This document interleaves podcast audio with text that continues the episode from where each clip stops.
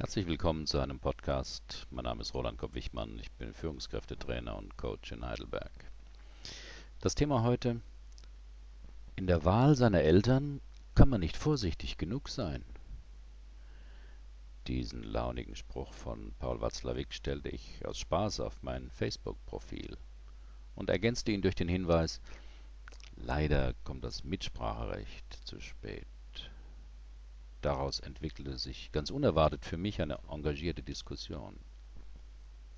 Aus meiner täglichen Arbeit weiß ich ja, wie oft Erwachsene mit ihren Eltern auch hadern.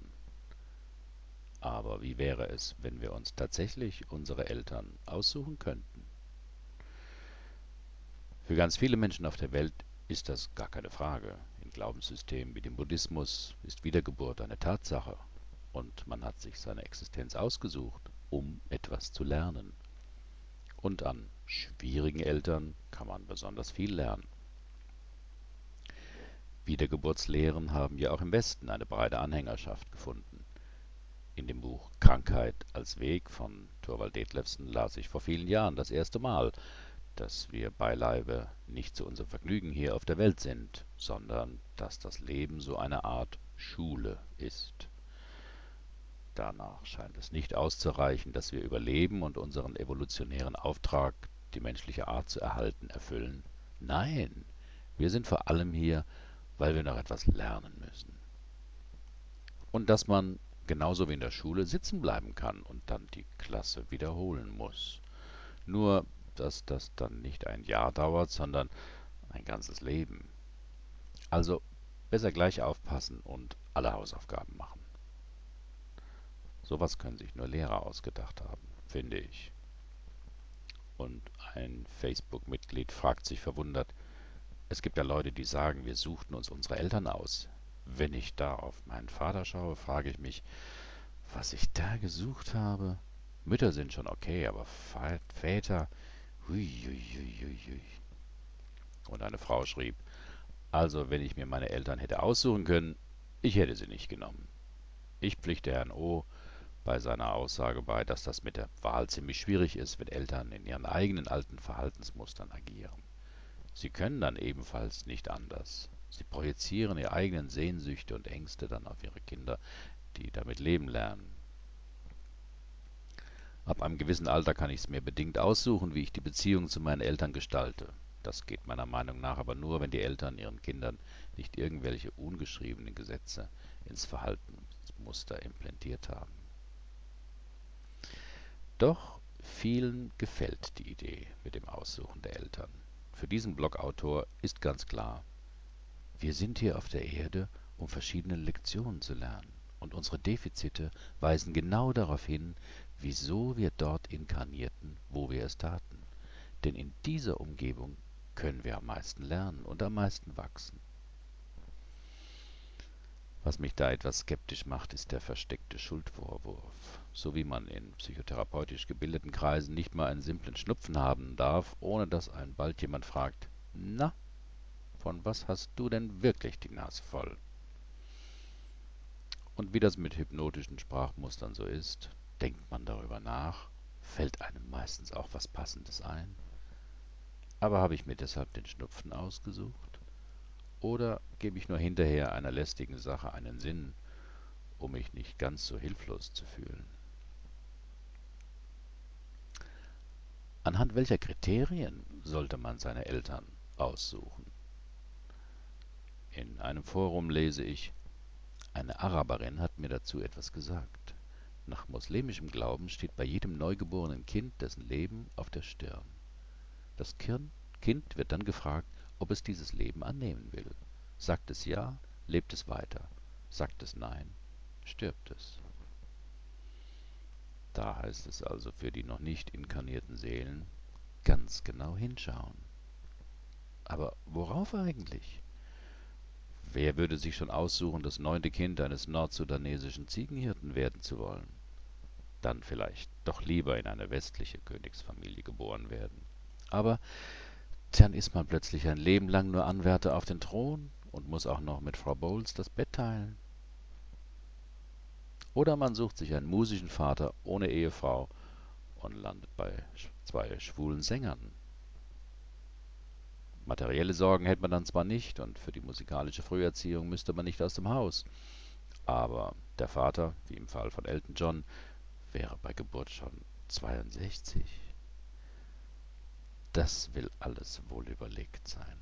Und überhaupt, was tun, wenn man bei der vorgeburtlichen Elternwahl sich täuschen ließ und daneben griff? Wie wäre es mit einem anschließenden Umtauschrecht?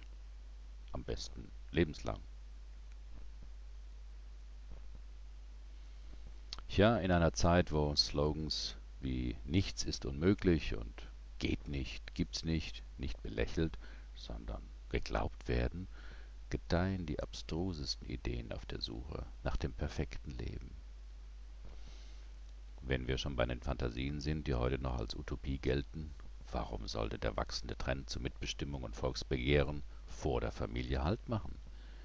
Mit anderen Worten, wie wäre es, wenn Eltern sich auch das Kind aussuchen könnten.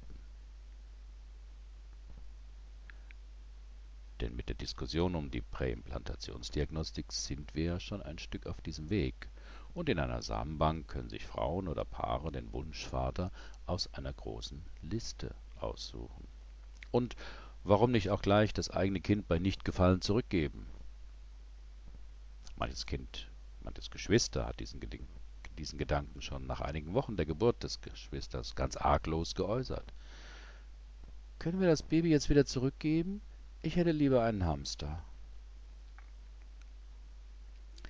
Wie gehen wir mit unumkehrbaren Entscheidungen um? Das scheint mir der Kern des Themas zu sein. Den Job kann man kündigen, wenn einem zu viel nicht passt. Sogar den erlernten Beruf wechseln. Vom Partner kann man sich scheiden lassen. Die Religion kann man kündigen oder wechseln, das Land kann man verlassen. Es gibt nur noch wenige unumkehrbare Entscheidungen im Leben. Die Entscheidung für ein Kind ist eine davon. In welche Familie man hineingeboren wird, eine andere. Ob letztere seine Wahl ist oder nicht, lässt sich schwer entscheiden. Es sei denn, man folgt der Reinkarnationslehre und kann sich in schwierigen Momenten damit trösten, dass man sein Schicksal wenigstens selbst herbeigeführt hat. Wenn man an einer Sache faktisch nichts ändern kann, bleiben einem meistens nur drei Möglichkeiten. Erstens, man beklagt sich, gründet ein Internetforum oder einen Verein und sucht Gleichgesinnte.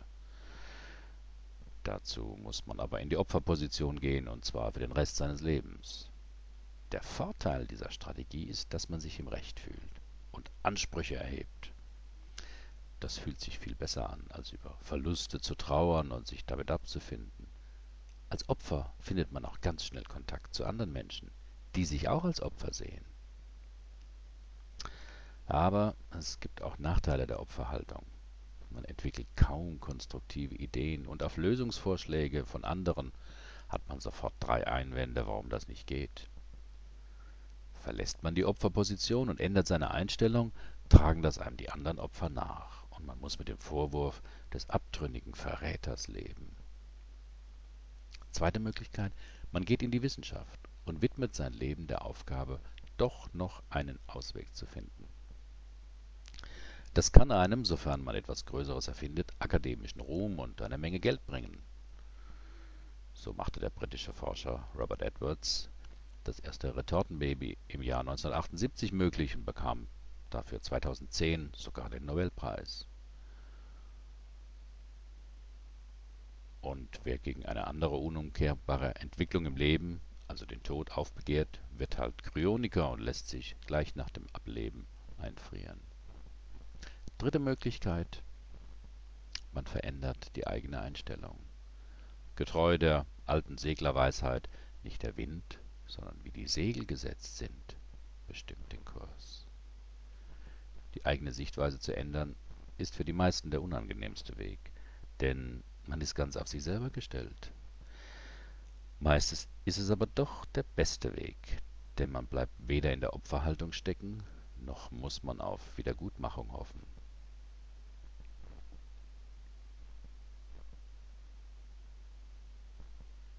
Fazit: Wenn ich auf mein Leben schaue, ehrlich gesagt, ich wüsste jetzt nicht, worauf ich bei der nächsten Inkarnation achten sollte. In diesem Leben bin ich nach einigen beruflichen Stationen Psychotherapeut geworden. Welches Karma arbeite ich damit ab? Und dann dürfte mir ja meine Arbeit nicht so viel Freude und Befriedigung schenken, oder? Ach, mit den moralischen Weltbetrachtungen hab ich's einfach nicht so. Sie scheinen mir zu menschlich, kurz gedacht, denn als Ergebnis eines göttlichen Plans. Aber die Idee fasziniert mich trotzdem. Aber als Gedankenexperiment. Zu Beginn des neuen Jahres haben ja viele Menschen gute Vorsätze. Die Klassiker sind weniger Stress, mehr Zeit für die Familie und natürlich gesünder leben. Das klappt ja vermutlich ohnehin nicht. Wie wäre es denn mit einem Experiment, das Sie wirklich herausfordert? Haben Sie Lust? Beschäftigen Sie sich doch mal mit dieser Frage. Angenommen, Sie hätten sich Ihre Eltern tatsächlich ausgesucht. Was könnten Sie dann in diesem Leben lernen?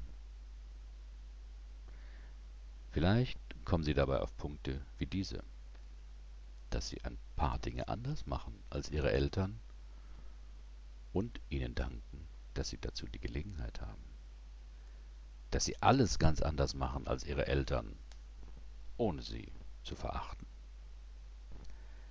Dass Elternsein kein Wettbewerb mit einer Jury ist, sondern es dabei nur um die Weitergabe des Lebens geht. Und das haben ihre Eltern geschafft. Dass sie akzeptieren, dass ihre Eltern einfach normale Menschen waren und keine Übermenschen. Dass sie verstehen, dass Menschen meistens Fehler machen, weil sie keine Alternative zu ihrem Verhalten sehen. Dass es nie zu spät ist, erwachsen zu werden und sich von seinen Eltern abzulösen, anstatt in Vorwurf, Aufrechnung oder Rache ein Leben lang an sie gebunden zu bleiben. In diesem Sinne wünsche ich Ihnen ein gutes neues Jahr. Möge es Ihnen nicht schlechter gehen als heute. Herzlichen Dank für Ihre Aufmerksamkeit. Bis zum nächsten Mal.